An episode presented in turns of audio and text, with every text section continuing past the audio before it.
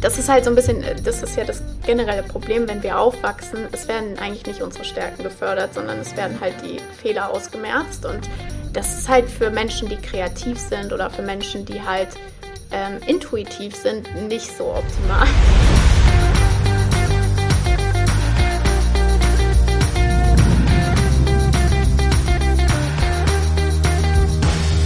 So, ihr Lieben, herzlich willkommen zur heutigen Bitfluencer Podcast Ausgabe. Wir sind ehrlich, es ist der Moin. zweite Anlauf unseres, zweiter Anlauf unseres Intros, denn ähm, ja, wir hatten noch ein paar kleine, ähm, kleine Hürden zu nehmen, aber begrüße jetzt herzlich Sarah Emmerich, die ähm, heute bei uns ist. Wir freuen uns total, weil Sarah ist jetzt die dritte Frau auch in Folge unserer, ähm, unserer Gäste, was wir total cool finden und haben echt tolle Persönlichkeiten. Die vierte. Start.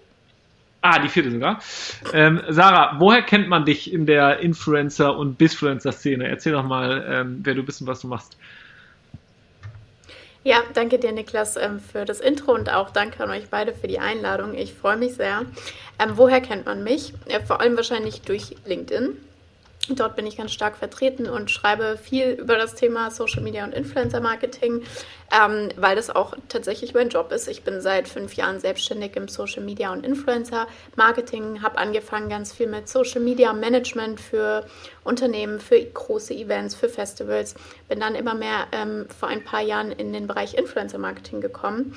Habe dann auch das Influencer Marketing für einige sehr große Veranstaltungen, also Festivals gemacht wodurch ich mir ein sehr großes Netzwerk an Influencern aufgebaut habe und mich dann entschieden habe, mich äh, darauf zu spezialisieren, Unternehmen quasi zu beraten im Bereich Influencer Marketing und zu unterstützen. Und das mache ich in den letzten Jahren mit ganz, ganz unterschiedlichen Kunden, egal ob das Startups sind oder ob das schon Konzerne sind, die auch in dem Bereich aufgestellt sind.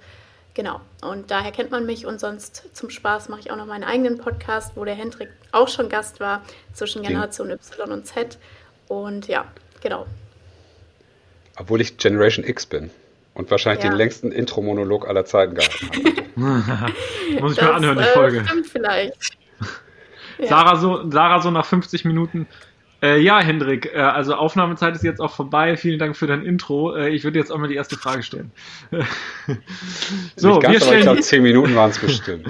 wir stellen an Sarah die erste Frage. Wir haben ja in, unserer, in unserem neuen Format als erstes immer nach unserer ähm, Intro vom Gast unsere tolle Icebreaker-Frage und haben uns was Tolles für dich überlegt. Sarah, wer war der erste Influencer, dem du gefolgt bist? Oh Gott, das ist so eine Frage. Da hätte ich jetzt eine Stunde wahrscheinlich Vorbereitungszeit gebraucht. Ich habe Instagram seit 2012 und ich habe wirklich keine Ahnung, wer der erste Influencer ist, dem ich gefolgt bin. Also, da ist ja auch die Frage wieder, wo zieht man denn die Linie? Was ist ein Influencer und was ist ein Prominenter? Ich habe mir Instagram gemacht und jetzt lacht mich bitte nicht aus. Weil, wegen Justin Bieber, weil ich war ein riesiger Justin Bieber-Fan. Sag mal kurz, wie alt, wie alt bist Instagram, du? 22? Wie alt ja, bist du? Also ich bin 98er Jahrgang. Boah, alter ja. Schwede. Also da warst du ja aber auch 13 oder 12. Rechne ich das gerade richtig? Als du sozusagen Instagram Vier aufgemacht hast? 14? Ja. ja. gut. War das überhaupt Und schon rechtens? Keine Ahnung. Auf jeden Fall, ich hatte auch äh, Facebook schon mit 11 oder so. Also ich sage ja auch immer, ich bin ein wirklicher Social Media Native. Und ähm, deswegen ist es ja auch ganz schön, dass ich heute in dem Job arbeite. Aber wer war denn der erste Influencer? Ich kann es euch wirklich nicht sagen. Das war damals, war Instagram halt so eine Plattform, die hatte in Deutschland einfach niemand. Man hat es wirklich nur benutzt, um seine Fotos zu bearbeiten, äh, also irgendwelche Vintage-Filter da drauf zu legen. Und dann genau. habe ich natürlich auch, ähm, dann habe ich halt auch irgendwelchen internationalen Influencern und Promis gefolgt, aber ich hatte da damals ja gar kein Bewusstsein dafür. Das hat sich dann erst so äh, die nächsten Jahre ergeben. Und erst, dass man Influencer-Marketing Influencer-Marketing genannt hat, war ja erst in Deutschland so 2016 gefühlt. Und dementsprechend ähm, keine Ahnung. Aber was ich sagen kann, ist, ähm, bevor Instagram ja so groß wurde, gab es ja noch YouTube. Und da war definitiv eine der ersten Influencer, die ich so, wo ich mich daran erinnere, dass ich die verfolgt habe, waren Lion und Dagi B. Und äh, mit Dagi okay. habe ich ja heute auch ähm, das ein oder andere Mal zusammengearbeitet, das, äh, zusammengearbeitet deswegen ist das ganz lustig. Ja. Lion ist ja nicht mehr, ist der, ist der noch eigentlich da und noch gut drauf? Ich glaube nicht mehr so, ne? Ich glaube, ich, ich glaub, der macht jetzt Musik. Ich weiß es nicht. Auf ja. jeden Fall ist er nicht mehr so, so groß, jetzt sage ich mal wie Dagi. Ja. Total, äh, ich, ich, total spannend. Ich freue mich schon drauf, wenn ich mir überlege, boah, dass du 98 geboren bist. Ähm, ja, da fühle ich mich jetzt alt. Und wie soll Henrik sich dann erst, äh, äh erst recht fühlen? aber wir, Vier Jahre haben, nach meinem Abi, sag ich. Ja, genau. Aber wir haben ja, und das ist mega, ähm, wir haben ja, also vielen Dank, Sarah, ähm, für die Beantwortung dieser Icebreaker-Frage. Das fand ich schon mal ein guter Einstieg. Und direkt an den Anstieg können wir ja direkt auch wieder verraten. Wir spielen ja jetzt immer unser Buzzword Bisfluencer Buzzword Bingo. Und Henrik und ich haben uns fünf mhm. Wörter überlegt, wo wir von ausgehen, dass du sie auf jeden Fall im Laufe dieser Sendung sagen wirst. Und du wiederum durftest das Gleiche tun. Mhm. Ähm, und wenn ein Wort gesagt ja. wurde, lösen wir das auf und dann darf der andere das durchstreichen. Und der, der zuerst fünf Wörter durchgestrichen hat, hat gewonnen. Wir spielen um einen Social Media Post aber auf dem Profil des anderen. Das bedeutet, wenn du gewinnst, darfst du dir ein, ein Profil von äh, Henrik und mir äh, äh, aussuchen und darfst da einen äh, Post absetzen. Wenn Henrik und ich gewinnen, machen wir das für dein Profil. Aber natürlich stimmen wir das vorher ab und machen keine, äh, keine Schweinereien und so weiter und so fort. Deswegen, äh, der Einsatz ist hoch und äh, ich freue mich jetzt, ich habe jetzt schon mal nochmal in unsere Liste geguckt, die wir uns so ausgesucht haben. Ich glaube, wir haben ganz gute Sachen ausgesucht, Henrik. Äh, da, äh, da, das kriegen wir hin. Wir ich, hatten, möchte kurz ähm, ergänzen, also keine Schweinereien würde ich jetzt gar nicht, äh, das kann schon sein. Wir haben gesagt, die sind nicht gesetzeswidrig, boah, die Dinge, die ja, aber, werden. Ne? Ja, gut. Wir werden aber, Sarah, wir machen nichts ganz Fieses, wenn wir, wenn wir gewinnen sollten. Aber äh, die Vergangenheit hat gezeigt, dass ähm, die, unsere weiblichen Gäste eh so ausgebufft waren und uns immer fies ausgetrickst haben und solche Gegenfragen gestellt haben, dass wir äh, deren Wörter immer gesagt haben. Deswegen, äh, ich glaube, ähm, da gucken wir mal, was, ähm, was passiert. Dann lass uns doch mal, ähm, lass uns da doch, doch mal direkt einsteigen.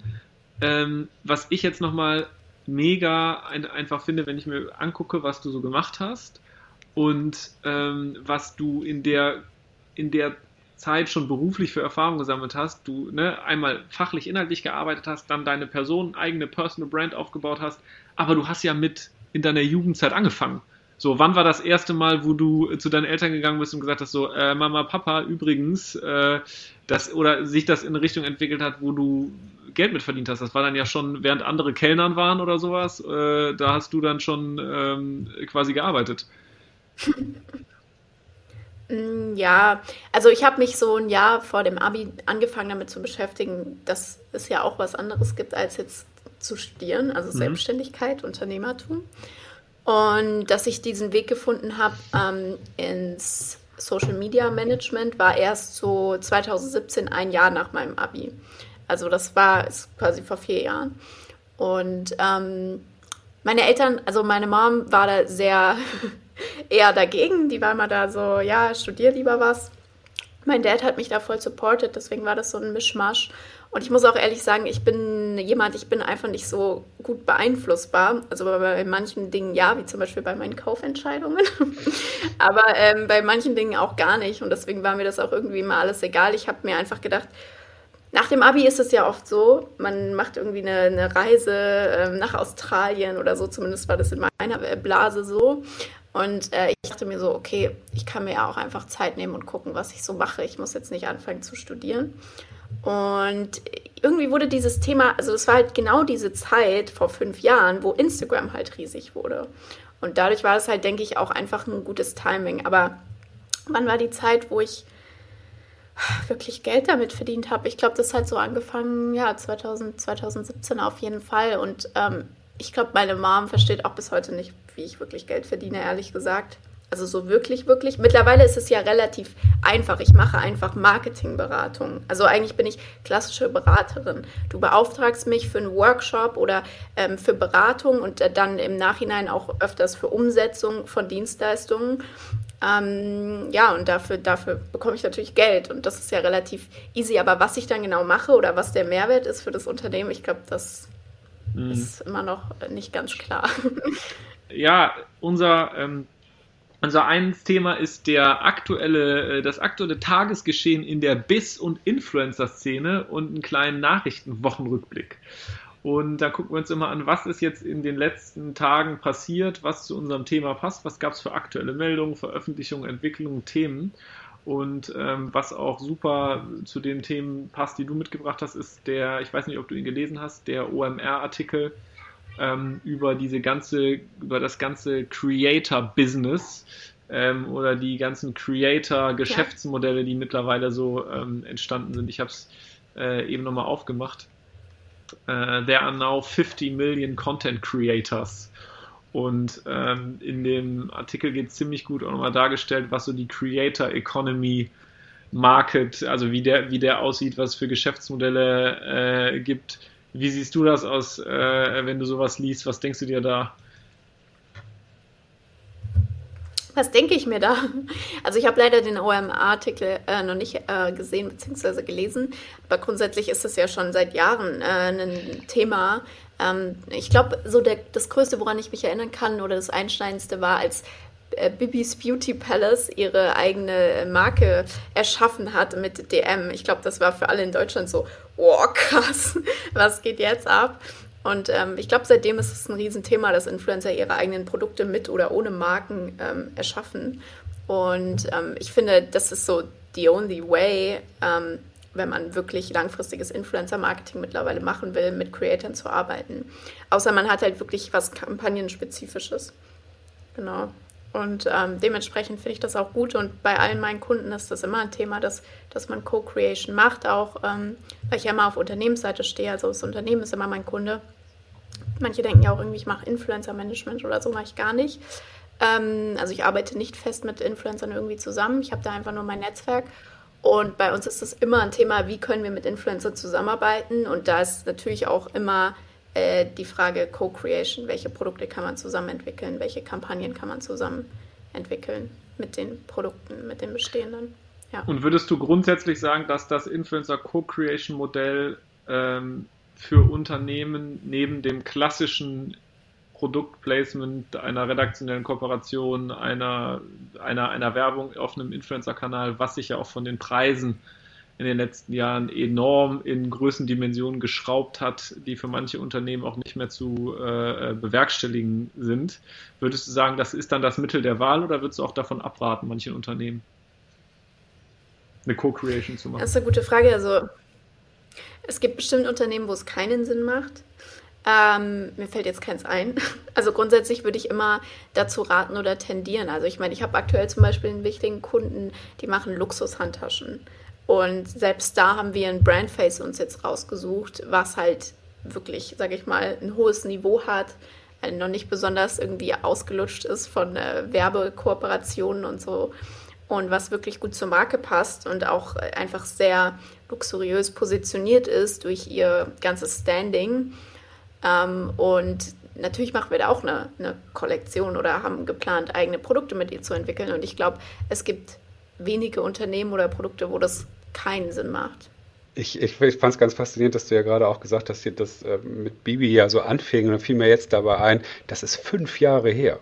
2016 haben die ähm, haben sie dieses Bilou gelauncht und ist ja seitdem der Albtraum-Case der, der großen äh, Konzerne, die im FMCG-Bereich da sozusagen Konkurrenten sind habt ihr schon so einen gewissen Hype losgetreten, aber dass es doch jetzt, finde ich, fast fünf Jahre gedauert hat, bis es jetzt so richtig groß wird, dieses ah. Creator Economy Thema. Jetzt ist es so on Speed, aber es hat ja dann doch irgendwie gedauert. Ne? Also es wurde ja viel Co-Creation, klar wurden viel gemacht, aber eher in meiner Wahrnehmung zumindest so in so einem Marketing-Kontext, ne, dass man ja. das geil eher als Marketingkampagne gesehen hat. Das haben wir auch ne, mit Melina und äh, ähm, hier Impuls-Deo haben wir eine Kooperation, wo Melina dann ihr eigenes Deo designt hat. In, das genau. war aber dann eher eine Marketingkampagne als ja als dass es äh, eine reine, natürlich auch Absatzkampagne, aber irgendwo war es mehr so diese, den Hype, den man da ja rum erzeugt hat. Und jetzt hat sich das ja gewandelt.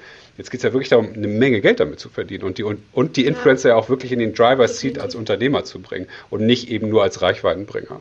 Und das sehe ich nämlich genau, und das sehe ich genau auch in der Strategie, in der Geschäftsmodellbetrachtung, dass sich das geändert hat, dass auf einmal die Influencer auch eine unternehmerische Entwicklung in den letzten Jahren gemacht haben und den Anreiz für sich auch sehen, das jetzt nicht auf Basis einer pauschal vergüteten Marketingkampagne oder sowas zu machen, sondern auch selber den, ähm, den, den Drang verspüren äh, und vielleicht auch die Notwendigkeit, ihre Reichweite über unternehmerische Tätigkeiten zu monetarisieren. Ne? Und das eben nicht nur zu machen mit, äh, ich rechne 10%, 15% äh, irgendeinen Deal ab, sondern ich gründe eine Gesellschaft gemeinsam mit, also ne, äh, About You und Leger, die haben jetzt auch gemeinsam äh, ähm, die äh, Leger als eigenständige GmbH äh, ausgegründet, wo die, ähm, wo die beteiligt sind.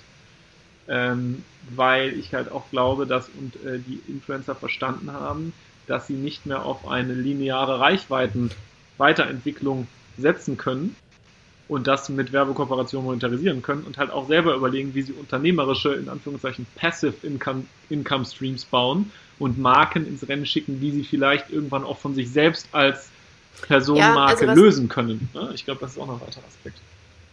Gut, aber wir wollen ja äh, jetzt. also was mir dann immer noch im Kopf ist, ist als, ähm, find, als Kylie Gedanken hätte ich gerne noch. Forbes ja, ich auch. als jüngste Milliardärin. Ähm, ob das jetzt so cool oder uncool ist, ist sei mal dahingestellt, aber ja.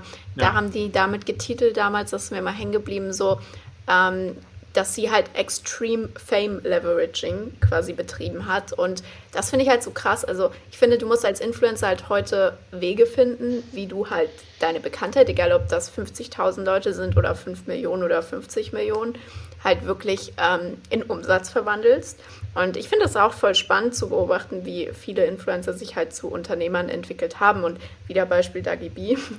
Ähm, die macht halt jetzt mittlerweile zum Beispiel ein Musiklabel. So, einfach weil sie sagt, okay, habe ich halt Bock drauf, macht ja noch tausend andere Sachen, auch Make-up und so weiter, an eigene Firmen.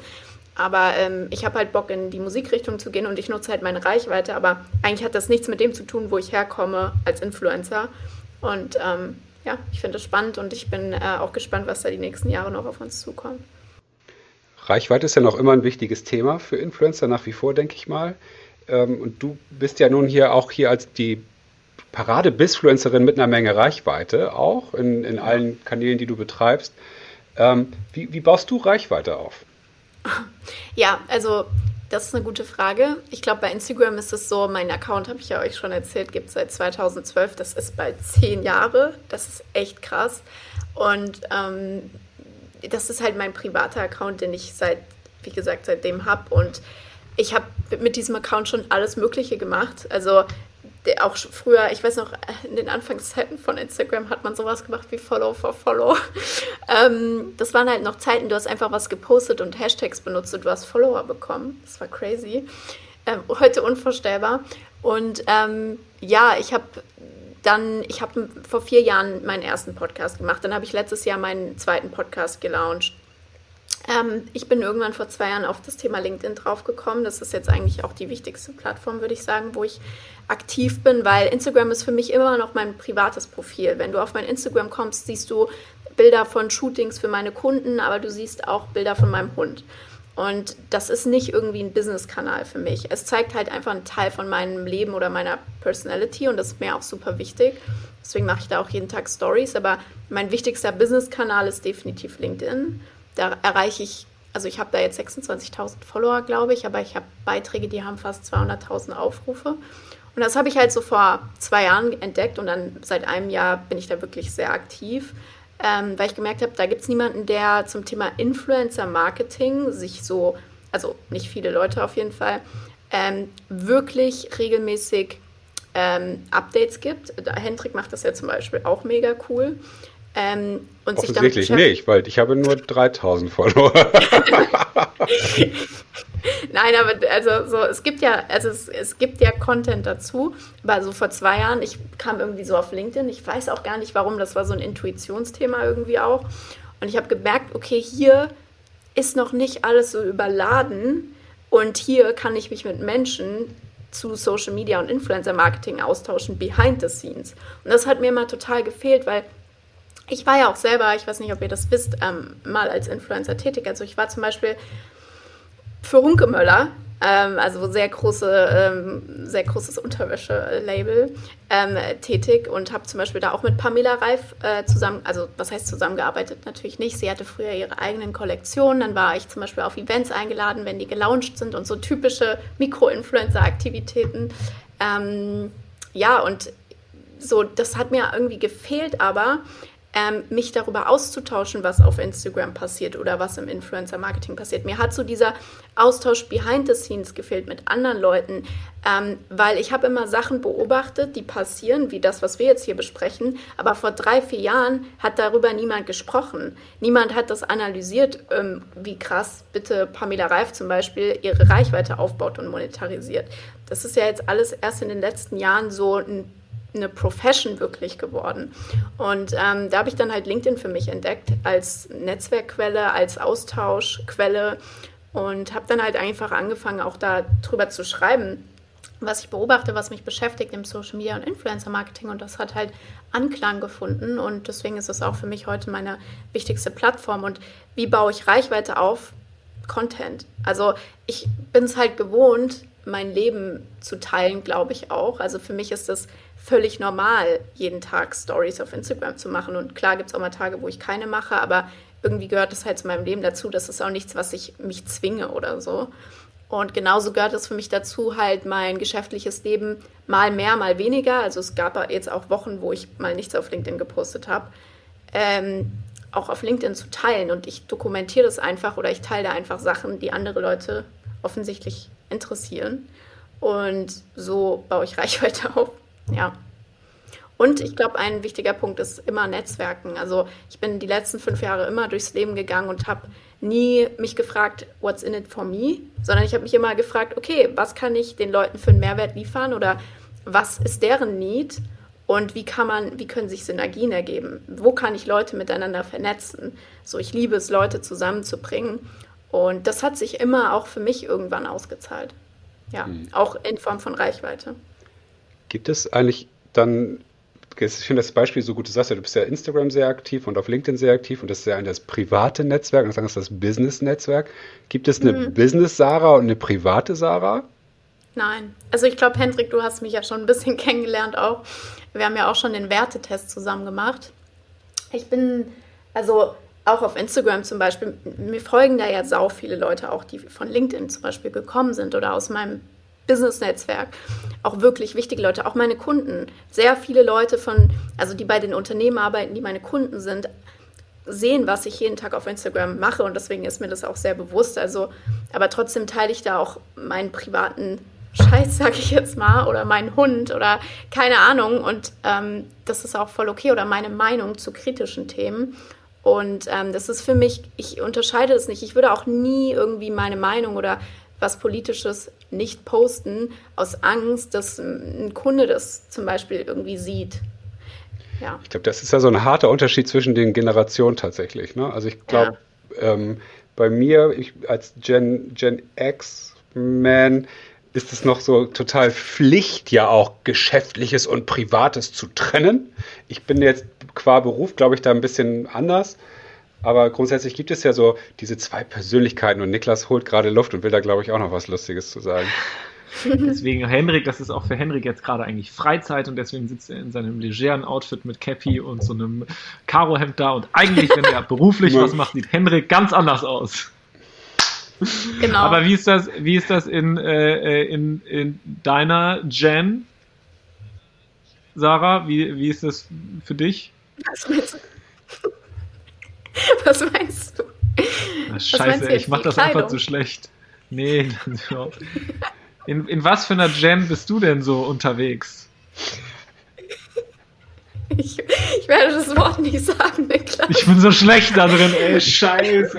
Du bist, der, der, der nice so try, würde ich sagen. Nice ich bin try. so ein Versager, ey. Mann, ey. ähm, ich weiß schon, welches Wort ihr hören wollt.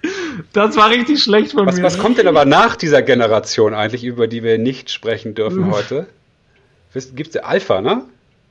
Ich glaube, das ist doch, oh. die nächste Sorry. Generation, die jetzt kommt, wie, die hat ja, heißt A11 also, Alpha oder, oder sowas? Soweit ich. ich. weiß, gibt es noch keinen festgelegten Namen, aber ah. ich habe die letzten Monate okay. auch nicht mehr geguckt. Ich habe mich letztes Jahr halt, weil ich den Podcast gestartet habe, super krass mit dem Thema. Wie heißt der überhaupt? Zwischen zwei Generationen. Das ist ja echt, da kann man ein ganzes, ganze Show nur darum machen, dass man Begriffe nicht mehr sagen darf. Ich meine, wir ja, nehmen uns jetzt das, natürlich ein bisschen die Rede, ja. den Redefluss. Ja, deswegen lassen wir das mal. Also das eine Wort Millennial äh, haben, hatten wir nicht in unserer Pass, äh, äh Bisfluencer Bingo Liste. Gen Z natürlich, deswegen ich löse das jetzt auf und du darfst es sagen, Sarah, und kriegst keinen, weil ich so scheiße, weil ich es einfach so schlecht äh, aufgegleist äh, ist das jetzt nicht zu deinen Lasten. Aber nimmst du, also so in deinem, ähm, ist dir das als wirklich Native Gen Z, ähm, hast du dir darüber Gedanken gemacht? So jetzt dieses, boah, was könnte ein Kunde mal davon denken oder davon? Oder gab es da Situationen? Oder ist es einfach, Klar. Einfach, ich mache das so wie ich. Äh, voll. Also ich habe mir super viele Gedanken schon darüber gemacht. Also ganz verschiedene Situationen. Also klar mache ich mir Gedanken darüber. Mittlerweile mache ich mir den Druck nicht mehr, weil ich bin jetzt in einer Position, muss ich halt ehrlich mhm. sagen, wo ich gerade den Luxus habe, dass ich mir aussuchen kann, mit welchen Kunden ich arbeite. Und meine Kunden das auch sehr zu wertschätzen wissen, denke ich, dass ähm, ich sehr authentisch bin. Also im Sinne von, ähm, die wissen halt, wer ich auch als Person bin und worauf sie sich verlassen können und was nicht. Und ich bin einfach da sehr transparent. Mhm. Ähm, sehr, und ich habe auch gemerkt, also das ist ja auch wieder so ein Erfahrungsding. Vor einem Jahr, zum Beispiel, ich habe ja auch, ich hatte einen Workshop letztes Jahr mit Hyundai und so das war halt für mich so, okay, ist halt ein großer Konzern, international, so, was ist, wenn die jetzt mein Instagram-Profil sehen würden, was würden die mhm. dazu denken? Mittlerweile so, das sind Menschen, die in dem Unternehmen arbeiten und entweder du kommst mit denen cool klar und du, du schaffst es, den richtigen Mix aus ähm, Professionalität, aber eben auch ähm, Authentizität rüberzubringen oder halt nicht. Und dann ist auch das Instagram-Profil egal. Es gab so Themen, weil, wie gesagt, ich habe ja zum Beispiel in der Vergangenheit auch mit Hunkemöller gearbeitet. Ich habe mit denen auch geshootet und solche Sachen. Und jetzt an dem Punkt würde ich jetzt nicht unbedingt mehr, ich glaube, es würde nicht zu meiner LinkedIn-Präsenz passen, wenn ich jetzt Unterwäschebilder poste. Mhm. Ähm, trotzdem gehört es halt auch zu mir, dass ich das mal gemacht habe und ich bin auch stolz darauf, mit einem Unternehmen wie Hunkemöller gearbeitet zu haben und ich würde das nicht verheimlichen. Und wenn es mhm. jetzt ein Grund wäre für einen Kunde zu sagen, voll unseriös, weiß ich ja nicht. Kann mhm. ja auch sein, dass es ähm, Unternehmen in den letzten Jahren gab, die gedacht haben, Sarah, cool, habe ich auf LinkedIn entdeckt, dann sind die auf mein Instagram-Profil gekommen und haben sich gedacht, oh Gott, so eine 20-Jährige und wie die sich hier zeigt und tralala, nee, das äh, kann ja nicht seriös sein. Okay, aber man muss ja auch nicht mit jedem arbeiten. Und deswegen, da bin ich mittlerweile sehr entspannt. Aber klar gibt es Sachen, wo ich weiß, das mache ich jetzt nicht. Du würdest auch niemals irgendwie eine besoffene Instagram-Story von mir sehen. Oder sowas. Mhm. Aber ja. Das Gute ist ja, ähm, dadurch, dass du diese, diese äh, Bilder hast, dann, wenn du eine Präsentation bei so, einem, bei so einem Großkunden hast, dann ist ja so ein Klassiker, wenn man jetzt so äh, gegen, gegen dieses ganze Thema Female ist. Oft ist es ja so, dass man sagt, oh, hübsches Mädel, die sich dann jetzt hier, die jetzt hier coolen Content präsentiert, äh, dann weiß der ja schon, muss er sich das jetzt irgendwie nicht vorstellen. Das klingt jetzt voll despektierlich, aber irgendwie ist es ja, dann so, du, er weiß jetzt, was er kriegt, so ungefähr. Und äh, das ist aber, ich glaube, das muss ja für einen Kunden schon ganz schön irritierend sein, für so einen klassischen Großkunden, der eben diese Business-Persönlichkeiten ja eigentlich nur kennt und diese Privatpersönlichkeit. Ich glaube, das stößt ja schon auf die eine oder andere Irritation auch, oder? Ja, also wie gesagt, ich hatte jetzt nie so. Ich glaube, dass, also ich hatte auch teilweise Erfahrungen, muss ich sagen, wo ich auch, also da, wenn ich euch die Namen jetzt sagen würde, also mit Agenturchefs ähm, oder sonst was, wo die dann natürlich sich äh, schneller eingeladen fühlen, vielleicht auch dazu, ähm, ja, dich halt anzubaggern oder sonst was. Ich glaube, mhm. mittlerweile habe ich jetzt eine Positionierung oder einen Außenauftritt, wo das halt eher so ein bisschen so, okay, das ist halt in der Vergangenheit und fertig. Und ich muss auch sagen, zum Beispiel Hyundai, die, die, die äh, Mitarbeiter, mit denen ich da gearbeitet habe, die haben sich, glaube ich, noch nie mein Instagram-Profil angeguckt. So, weil es einfach keine Relevanz für die hat. Ich bin, wurde dahin empfohlen, die wollten einen Workshop mit mir machen und fertig. So. Und ähm, da gibt es halt viele Beispiele. Und dann gibt es andere Kunden, die sehen halt vielleicht jeden Tag ähm, meine Story, aber die stört es auch nicht, weil das sind halt jüngere Leute, die haben Startup oder so und dann ist das halt cool und das ist meine Freizeit und die zeige ich halt mehr als an alle, also andere. ich mache mir da, wie gesagt, keinen Stress mehr. Und ähm, was ich schade finde, ist eher so dieses, es gibt tatsächlich leider Männer, auch Leute, die ihr sicher kennt, die sich ähm, schneller dazu eingeladen fühlen, ähm, dann ja halt in eine Richtung zu gehen, die halt nicht mehr professionell ist. Und das finde ich halt schade. Ja. Wie gehst du damit um? Also ich bin da sehr radikal.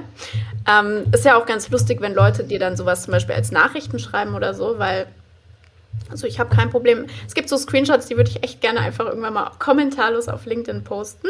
Was hält dich ab? und, gucken, und gucken, was dann passiert. Ich war, weil so, so wenn, wenn du mir nichts getan hast, also nicht wirklich was Schlimmes getan hast, wieso soll ich dann deinen Ruf so zerstören? manchmal, also, Männer lernen ja leider manchmal nur durch auf die harte Tour vielleicht auch.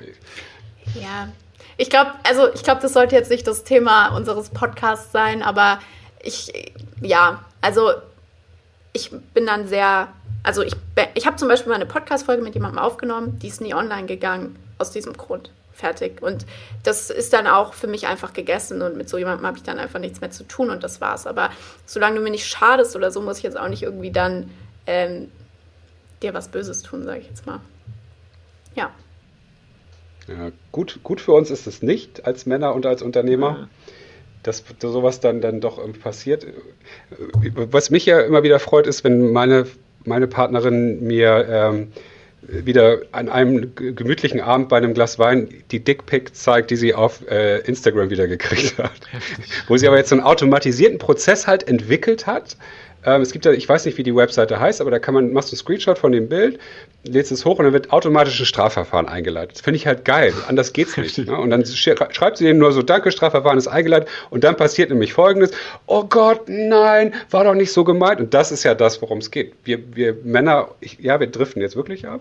Ähm, sind uns der Konsequenz einfach gar nicht bewusst, was es zum einen bei, bei jemand anders auslöst und zum anderen äh, dass es Konsequenzen haben kann. Und das finde ich eigentlich schon wichtig. Das, da, es geht einfach viel zu wir dürfen immer noch viel zu viel in vielen Bereichen. Wobei ja, wir in anderen auch, auch zu so wenig dürfen, habe ich manchmal das Gefühl.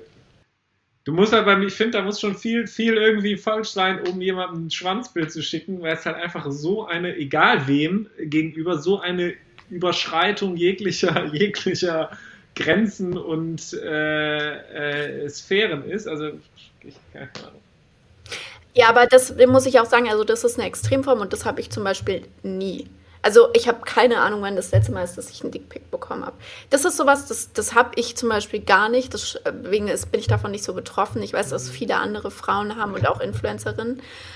Ähm, ich bin auch echt froh, weil, boah, aber ähm, was, also bei mir ist zum Beispiel so, ihr merkt ja so, ich bin jemand, ich habe halt eine sehr offene, extrovertierte Art und ich bin so mit meinen Kunden, ich bin so mit Geschäftspartnern und so weiter und so fort und viele fühlen sich dann halt schnell eingeladen. Ähm, ja, irgendwie oder denken halt, also, also ich weiß nicht, irgendwie ist es so als Frau, wenn du halt nett und auch mal witzig oder ich weiß nicht, einfach freundlich bist, so dann äh, mhm. fühlen sich Männer halt schnell eingeladen, das ähm, zu interpretieren, dass du halt was von denen möchtest. Und ich glaube, das ist eher so eine, so eine mhm. Problematik und ich glaube, das ist bei Frauen halt andersrum nicht so schnell so. Und ähm, das ist halt, finde ich, ziemlich, ziemlich schwierig. Und du, also was ich mir schon alles anhören musste, auch zum Beispiel, du hast nur so viele LinkedIn-Follower, weil du eine Frau bist oder weil du gut aussiehst. So, okay, danke.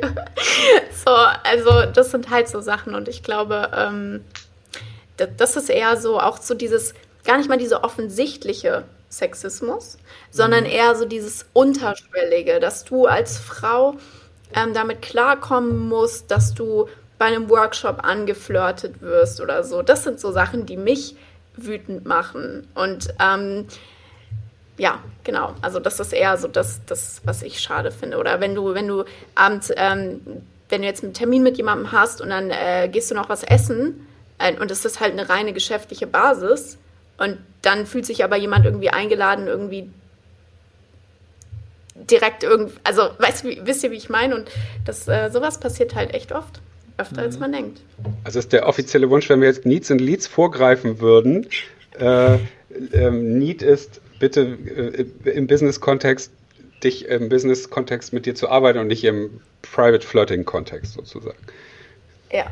Aber du sagtest gerade, Sarah, ähm, dass natürlich dir Leute auf LinkedIn auch schreiben, ja, weil du, weil du gut aussiehst und so. Ähm, äh, nee, ist der, ist das ist der, nicht mal, Leute, das ist ja der Witz. Es sind ja nicht mal Leute, die mir das schreiben auf LinkedIn, sondern das sind Freunde von mir oder Geschäftspartner oder Leute aus meinem Netzwerk, die mir das ins Gesicht sagen. Ach, ich denke mir so, okay,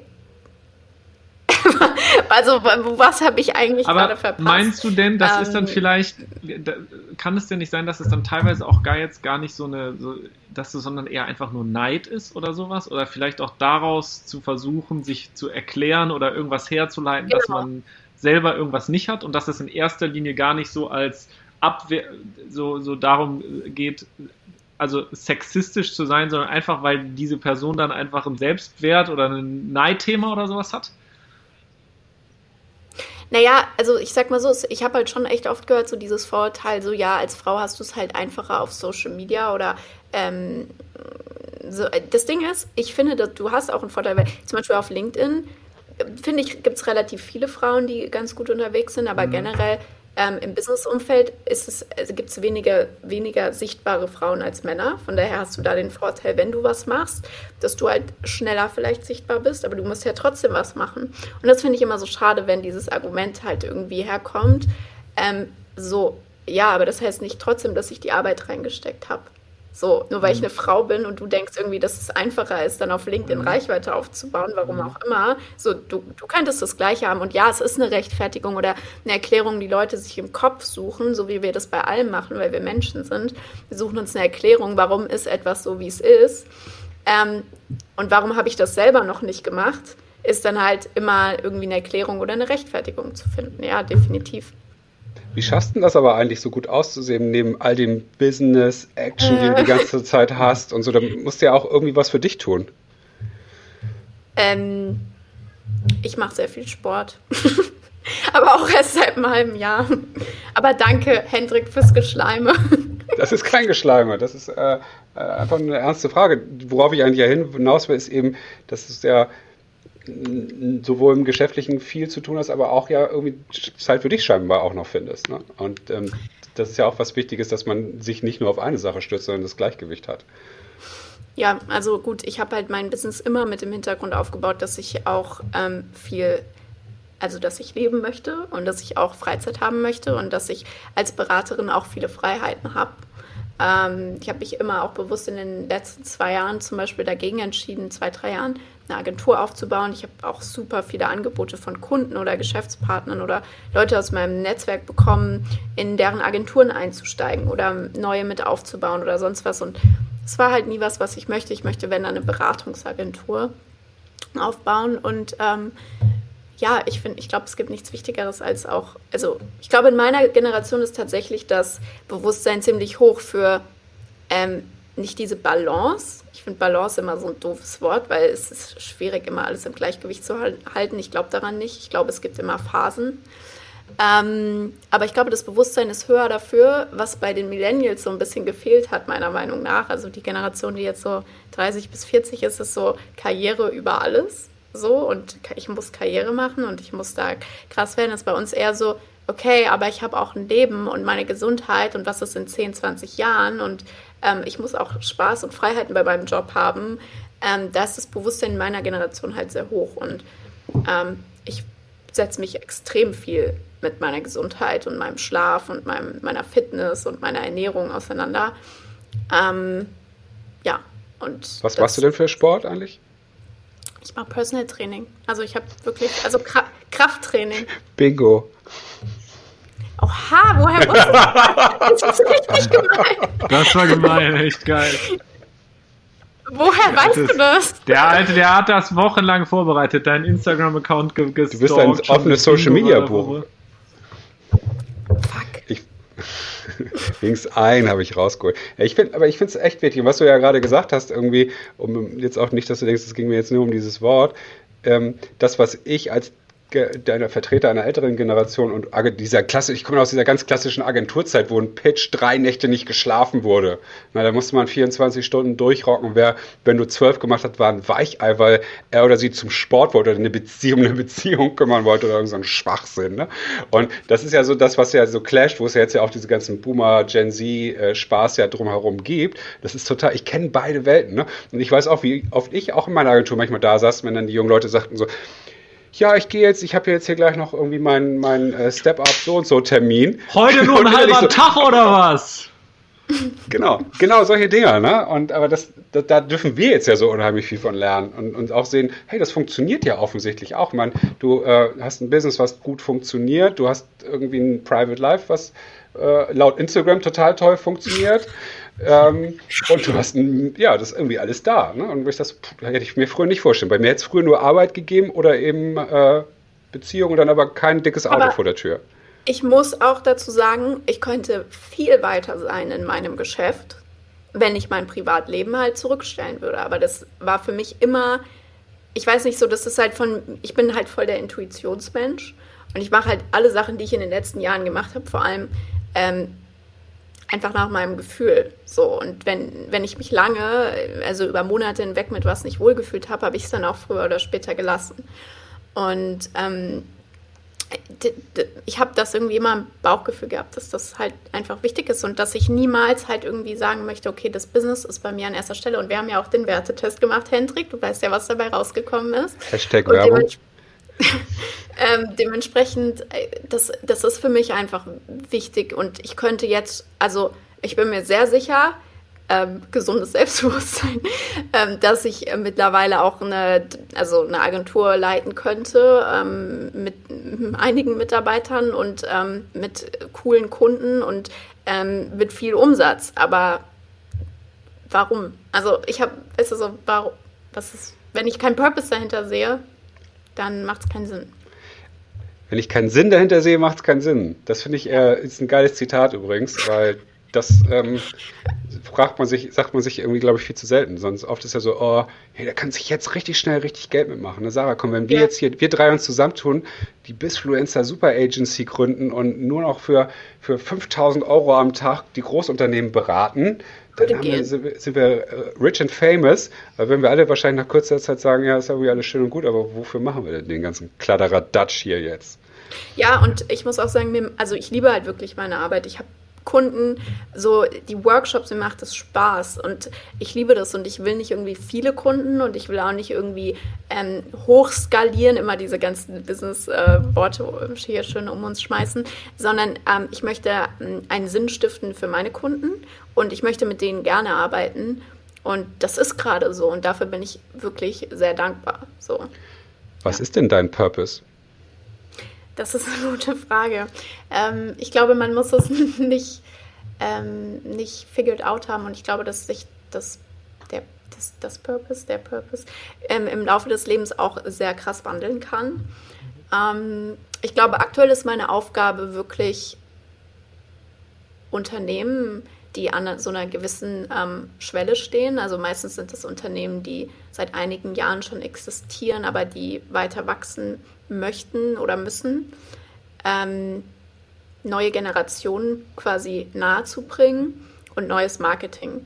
Und das macht mir halt unfassbar viel Spaß, ähm, mit denen Social Media und Influencer-Marketing-Strategien auszuarbeiten, die Unternehmen voranzubringen, weil ich habe mich nie gesehen als Gründerin zum Beispiel, also als jemand, der ein Produkt auf den Markt bringt und entwickelt. Und ich liebe das, so Unternehmen kennenzulernen, die haben unfassbar geile Produkte haben bereits einen Kundenstamm, haben einen Markt, aber die wissen halt zum Beispiel nicht, wie sie wachsen oder wie sie die neue Zielgruppen erreichen. Und das ist gerade so meine Aufgabe und mein Purpose, glaube ich, da ähm, Unternehmen weiterzubringen.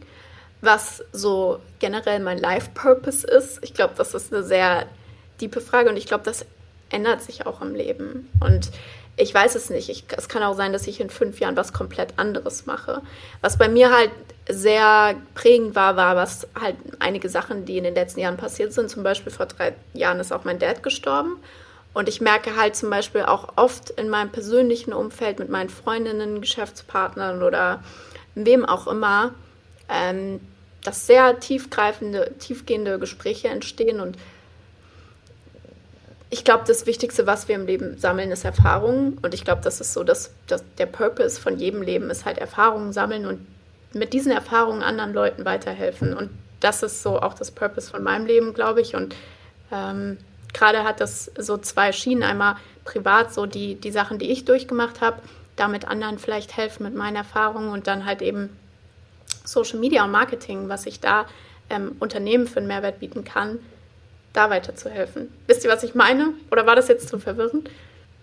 Also ich, also ich habe das als für, äh, ich finde das wahnsinnig beeindruckend und ähm, was du in deinem, ja, mit deinem Alter jetzt in den letzten Jahren schon gemacht hast und an Erfahrungen gesammelt hast und wie, wie du die reflektierst und für, die, für dich mitnimmst, ähm, finde ich echt, äh, finde ich echt beeindruckend und ich glaube, da bist du auch ein super großes Vorbild für ähm, Leute, sowohl in deinem Alter als auch jüngere Leute, als auch ähm, ältere Leute. Ähm, und dieses, was du gerade gesagt hast, hast halt so eine Chance, das zu übersetzen, ne? auch mitzunehmen und ja. anderen. Und das ist ähm, aus meiner Sicht ähm, äh, ist das eine ganz, ganz, ganz große Errungenschaft, auf die du enorm stolz sein kannst, äh, weil das eben nicht von ungefähr kommt, sondern ähm, ne? das haben, hat nicht jeder geschafft. Deswegen finde ich schon ähm, wahnsinnig, wahnsinnig beeindruckend reflektierter als, als äh, glaube ich, Großteil der, der Bevölkerung und auch der älteren Bevölkerung vor allem. Also ich weiß, wie viele Leute, die ich, äh, mit denen ich arbeite, frage ich halt diese, stelle ich diese Frage, die so einfach wie sie ist, auch bei jedem sofort was auslöst, ne, wo du ja auch für dich merkst, oh, muss ich mal kurz sacken lassen, was, worum geht es mir eigentlich im Leben? Ja. Ähm, und je eher du das ja eigentlich weißt, desto besser kannst du dein Leben gestalten. Und die meisten Menschen, die gerade so mein Alter und drüber haben, die wissen das gar nicht, die sich nie drüber Gedanken gemacht. Und die sind vielleicht auch, und die, die Erkenntnis, die du vorangeschickt hast, war ja, dass du schon für dich festgestellt hast, dass es ein Prozess ist. Ich glaube, das ist halt auch schon erstmal eine ganz, ganz wichtige Erkenntnis, das für sich festgestellt zu haben, dass es ein Prozess ist und dass man jetzt nicht, weil viele kommen dann ja so verkrampft und sagen, ich will jetzt meinen Purpose definieren und machen das dann irgendwie einmal und denken dann, das ist für die nächsten zehn Jahre in Stein gemeißelt. Dabei entwickeln sich Persönlichkeiten und Bedürfnisanteile ja, ja total und es ist halt einfach ein Prozess. Ja, voll. Also ich, ich glaube, das, das war für mich aber auch immer hart. Also ich habe, ich bin die Jahre nach dem Abi auch, ich war total, also ich muss mal sagen, ne, ich, ich bin jetzt so voll, glaube ich, gerade in, in so einer Flow-Phase. Wie gesagt, ich sehe das Leben immer in so, so Phasen, wo du dich mit verschiedenen Sachen auseinandersetzt und verschiedene Herausforderungen bekommst. Und ich, ich war echt lange lo sehr lost, so weil ich mir auch die ganze Zeit Gedanken gemacht habe, okay, so was ist das Purpose in meinem Leben? Und irgendwie habe ich nirgends hingepasst. So, ich konnte mich nicht mit den ganzen, meine ganzen Freundinnen und Freunde aus der Schulzeit sind alle studieren gegangen. Und das war auch die Erwartung, die natürlich an mich war. Und ich habe mich da einfach nicht gesehen, aber ich wusste auch nicht warum. Mhm. Und das ist für mich halt voll crazy heute, weil ich hatte immer diese Intuition, dass ich wusste, ich mache irgendwas anderes, aber ich konnte das nicht einordnen, weil das Ding ist auch, ich weiß nicht, ob ihr das kennt, aber ich war jetzt nie jemand, ich hatte nie ein Talent. Also ich war weder sportlich krass begabt, ich habe tausende Sportarten in meiner Jugend gemacht und in meiner Kindheit. Ich war nie musikalisch besonders begabt und auch sonst nicht so, ich war in allem gefühlt immer so, okay, gut, aber nie halt irgendwie besonders gut in irgendwas. Und deswegen dachte ich immer, ey, was soll ich in meinem Leben eigentlich machen? Und ähm, ja, irgendwie soll, also ich glaube, dass das, ich glaube, dass jeder von uns so viele Rollen in seinem Leben finden kann, aber man muss offen dafür sein. Und die meisten Leute gehen halt durchs Leben und die, die hören nicht auf ihr Bauchgefühl und die hören, also die sehen gar nicht die Rollen, in die sie gehen könnten. Und dadurch probieren sie sich nicht aus und dadurch finden sie auch nicht diese Purposes, sage ich jetzt mal, von denen ihr gesprochen habt. Und ähm, ich, ich bin sehr dankbar dafür, dass ich ähm, wirklich irgendwie immer mit dem Flow, auch wenn es teilweise ich keine Ahnung hatte, wo es hingeht oder wo ich in einem Jahr bin, ähm, einfach gegangen bin und gemerkt habe, das funktioniert, das funktioniert nicht. Ich mache das, was funktioniert, mehr.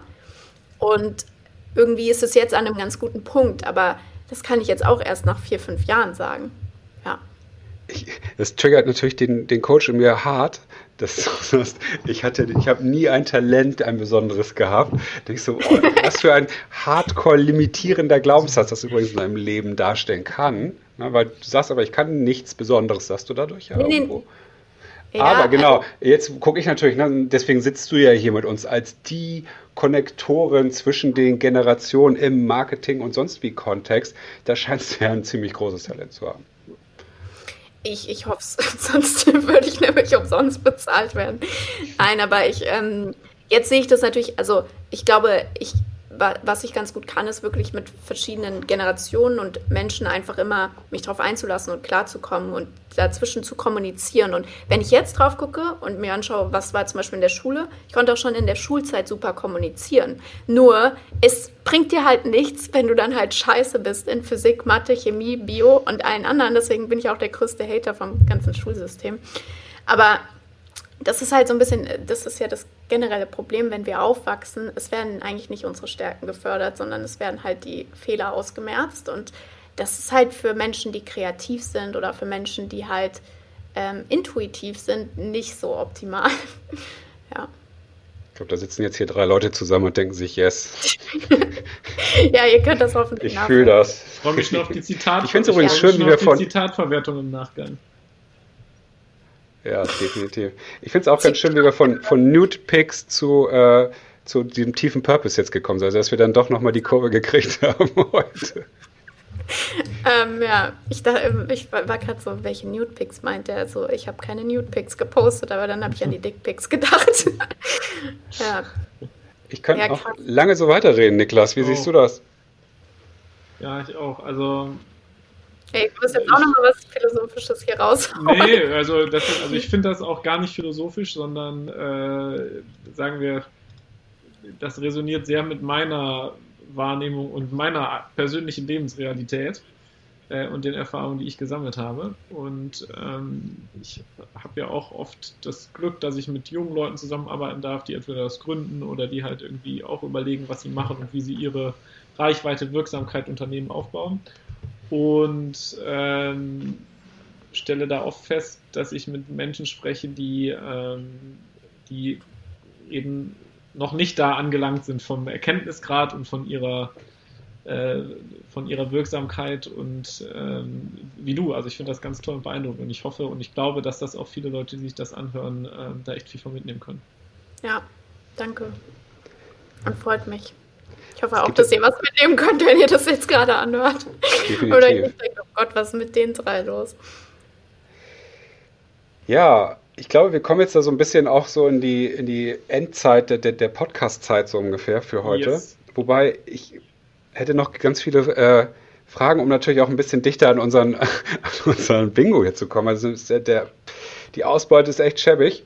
Wie viel hast du, wie viel hast du durchgestrichen, Sarah? Zwei. Ja, da müssen wir noch ein bisschen schnacken. Das reicht noch nicht. Wir haben mich erst ein durchgestrichen. Scheiße. Ähm, du sagtest übrigens, ich habe noch so eine Sache, die mich interessiert. Du bringst alten Firmen, so habe ich es mir wirklich das Zitat aufgeschrieben, alten Firmen neues Marketing bei. Ähm, das ist ja äh, nicht alten, du hast es anders gesagt, sondern Firmen, die schon länger äh, dabei sind. Denen zeigst du neue Sachen. Was ist denn für dich so der neue Marketing-Shit? Der neue Marketing-Shit.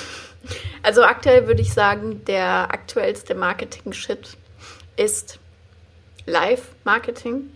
Live-Streaming. Ah. Live-Streaming. Alles Was? gut. Nein, das ist eine ernste Frage. Und ähm, ja, TikTok. TikTok auch? War kein Buzzword von euch. Nee, TikTok. Oh, Hätten wir machen können. wo geht die, gibt es denn noch irgendwas, was noch nicht jeder kennt, wo die Reise hingeht, wo jetzt die Leute heute noch mal so sagen können, ach guck, das muss ich mir nach diesem Podcast unbedingt noch angucken? Ich glaube, ich weiß, worauf du hinaus willst, deswegen werde ich es nicht sagen. Dann muss es umschreiben. Für, die Hör für, für, unsere Hörer, es gibt eine super geile App, die das ganze Podcast-Thema auf, auf Speed bringt, wo man nämlich sozusagen sowas wie, was wir heute machen, live mit hunderten von anderen Menschen machen kann. Die App heißt Clubhouse. Wie, wie, ist der super? Wie heißt die nochmal, Sarah? Ich habe es jetzt ja gesagt. Sarah wird es nicht sagen. Sie lässt uns ich da nicht. Ich schaue euch. Ich durchschaue euch einmal. Ich glaube, aber du bist ja voll die Clubhouse, aber du bist ja Frau Clubhouse eigentlich. Ne? Ich, ich habe es jetzt ja gesagt, du kannst jetzt, also du verbringst da schon eine Menge Zeit. Ne? Wie hilft das dem Personal Branding? Finde ich jetzt mal wirklich interessant. Ähm, ja, also ähm, Clubhouse, ich darf es ja jetzt sagen, hast du gesagt. Ähm, hatte ja so einen Hype im Januar und ich würde mich jetzt nicht als Frau Clubhouse sehen, weil es gibt einige, die haben deutlich mehr Reichweite als ich. Aber wir haben tatsächlich, glaube ich, zwei, drei Wochen lang am Stück jeden Tag die Social Media Mastermind auf Clubhouse gemacht und das war echt eine intensive Phase. Ich glaube, dass meine Personal Brand gestärkt hat. Ähm, definitiv im Sinne von, ich habe coole neue Connections geknüpft. Wir hatten richtig geile Talks von äh, CEO West Wing bis Dougie B. Und ähm, das war echt eine coole Zeit, aber jetzt gerade verbringe ich nicht mehr so viel Zeit drauf. Also das Einzige, was ich noch ähm, wirklich jede Woche mache, ist das Influencer Marketing Update mit ähm, Alina und Nathalie. Alina kennt ihr ja auch gut. Ich weiß nicht, ob sie schon hier im Podcast war. Und ähm, also Alina Ludwig. Und da machen wir jede Woche so ein kleines Update, so wie ihr das hier auch ähm, am Anfang versucht habt. Nur ein gut, ein Spaß. Wollte ich sagen, wie ihr das auch hier versucht habt. Nein, Spaß, aber wir machen, äh, wir reden dann über die aktuellen Themen, äh, die in der Woche passiert sind im Influencer-Marketing. Und das ist ganz cool. Ähm, ja, und mit der Social Media Mastermind hatten wir echt teilweise über 1000 Live-Zuhörer. Ähm, aber ich merke halt gerade, die Nutzung von Clubhouse ist rapide runtergegangen. Und deswegen, ähm, wie gesagt, ich bin ein super krasser Intuitionsmensch. Und zum Beispiel auch mit LinkedIn, die Leute, ich berate ja auch mittlerweile sehr viel zum Thema LinkedIn, weil ich super viele Anfragen dafür bekomme die Leute denken immer, das ist so strategisch und so. Also ich poste auf LinkedIn, wenn ich Bock habe und wenn ich keinen Bock habe, dann poste ich halt nichts. Und das sind alles Sachen, die mir immer natürlich kommen. Ich setze mich nie hin und überlege mir, oh, ich muss jetzt mal wieder was auf LinkedIn posten, sondern das sind so Sachen wie, wir haben jetzt hier dieses Gespräch und danach denke ich mir, krass, das war echt geil, das müsste ich jetzt mal auf LinkedIn teilen. Und ähm, ja, und Clubhouse ist gerade so, finde ich immer noch spannend, aber die Nutzerzahlen, also ich merke, dass die Leute sich nicht mehr so viel darauf bewegen wie vor einem Monat und deswegen stecke ich da jetzt auch aktuell nicht so viel Zeit rein. Ja. Ja, okay. Dann können wir, das, dann können wir das ja auch jetzt endlich mal abhaken, das doofe Clubhouse-Thema und sagen, das war ein cooler Hype und äh, muss, jetzt, muss man jetzt nicht unbedingt zwangsläufig noch rein und seine Brand noch mehr stärken und hast du nicht gesehen, weil da war ja eine massive Angst in unserer Bubble, würde ich sagen. Inklusive bei mir. Muss ich auch ganz Krass. Ja, also ich würde schon sagen, dass, also ich bin froh, dass ich da jetzt, sage ich mal, auch eine kleine Followerschaft aufgebaut habe und weiß, okay, ich kann da jetzt jederzeit einen Talk machen und da würden auch Leute zuhören. Das finde ich ganz cool. Immer so als Asset, so einen Live-Podcast quasi jederzeit dort machen zu können oder ein Gespräch zu starten, vielleicht auch, wenn irgendwas Relevantes passiert. Aber es ist jetzt halt keine Plattform, wo du drauf gehst und irgendwie dann Reichweite aufbaust. Da würde ich echt empfehlen, setzt euch lieber mit LinkedIn oder TikTok auseinander. TikTokst du eigentlich? das ist eine lustige Frage. Ich hatte mal vor einem Jahr, als äh, der erste Lockdown war, hatte ich so eine Phase, da habe ich äh, ausprobiert, TikTok-Tänze zu machen. Die kann man auch noch finden auf meinem Profil. Sarah Emmerich heißt ich, glaube ich, auf TikTok, aber ich mache da nichts. Also das hat, macht mir Spaß. Ich habe früher gerne getanzt, aber das ist halt auch sowas, wenn ich TikTok selbst machen würde, dann müsste ich so mich als Influencer-Marketing-Tante positionieren, die irgendwie entweder nur TikToks mit Influencern postet oder irgendwelche Tipps. Und auch, das mhm. ist einfach nicht, gerade nicht meine Plattform. Ich habe ja meinen Fokus auf Instagram und auf LinkedIn und das reicht so. Und ja. Ich muss auch ehrlich sagen, also obwohl ich aus diesem Background ja komme, dass ich irgendwie ja auch als Mikro-Influencer was gemacht habe und es auch also wäre das nicht gewesen, wäre ich bestimmt niemals da, wo ich jetzt bin. Ähm, war nie mein Ziel, selbst Influencer zu werden, Influencerin. Also es war nie mein Ziel, selbst irgendwie viel Reichweite zu bekommen, Kooperationen, so. Ich finde es viel geiler und ich fand es schon immer tausendmal spannender, im Background ähm, Sachen zu machen, als, also ich habe ja meine Personal Brand, ja, aber wie ihr ja sagt, bin ich ja eher Bisfluencer und ähm, hätte keinen Bock, irgendwie selbst Influencer zu sein auf TikTok oder Instagram oder so. Also so richtiger Influencer. Mhm. Ich finde das viel geiler, da strategisch im Background zu sein oder auch bei einem Event. Ich bin lieber dort im Hintergrund und arbeite wie beim World Club Dome auf einem Festival, wo äh, 100.000 Leute hingehen und lade da 400 Influencer ein, als irgendwie dort privat hinzugehen. So. Aber woher kennen wir uns eigentlich, Hendrik? Wir beide? Ja. Ich glaube, irgendwie zum, ich glaube, du hast mich ganz früh mal äh, connected, aber dann habe ich in meiner altersmäßigen Arroganz, das glaube ich nur, also wir haben uns irgendwie verbunden und dann wiederum äh, hat sich auch irgendwann Adil mit mir verbunden. Wo? Und auf LinkedIn. Passwort. oh, bam, du kleine Bisfluencerin, ey. Krasses ah, Ding. Jetzt auf die letzten Meter. Ich dachte, das hätte ich jetzt wirklich interessiert. Dabei hat es mich überhaupt nicht interessiert. So, wir beenden hier mit diesem Podcast. Ich habe die Schnauze gestrichen voll. Wir gehen jetzt noch zu den Needs und Needs über und dann, und dann hören wir auf. Gut, Nils, äh, Sarah, sag mal bitte kurz, was brauchst du noch von der Community? Wir machen das normalerweise, machen wir das netter, Mach aber schnell. Du, hast es, du hast es nicht äh, anders verdient. Was brauchst du noch irgendwie von der Community? Außer also, ein Post bei Niklas. Genau. Äh, was brauche ich? Also, ich muss ehrlich sagen, mein größter Need aktuell für mich und meine Kunden ist, ich brauche gute Creator, Content Creator, nicht Influencer, die Reichweite haben, sondern mhm. Leute, die Bock haben, kreativen Shit auf Social Media zu machen für meine Kunden. Also Social Media und Content Manager. Egal ob Freelancer, egal ob angestellt, also Leute auch, die Bock haben, zum Beispiel bei meinen Kunden festzuarbeiten. Also wenn ihr selber Content erstellt oder kreativ seid, oh, die Sonne scheint gerade so schön auf mich, ähm, dann solltet ihr mir auf jeden Fall mal bei LinkedIn, Instagram oder per E-Mail schreiben, weil ja, vielleicht kann ich dann was, können wir dann was zusammen machen oder ihr könnt was für meine Kunden machen.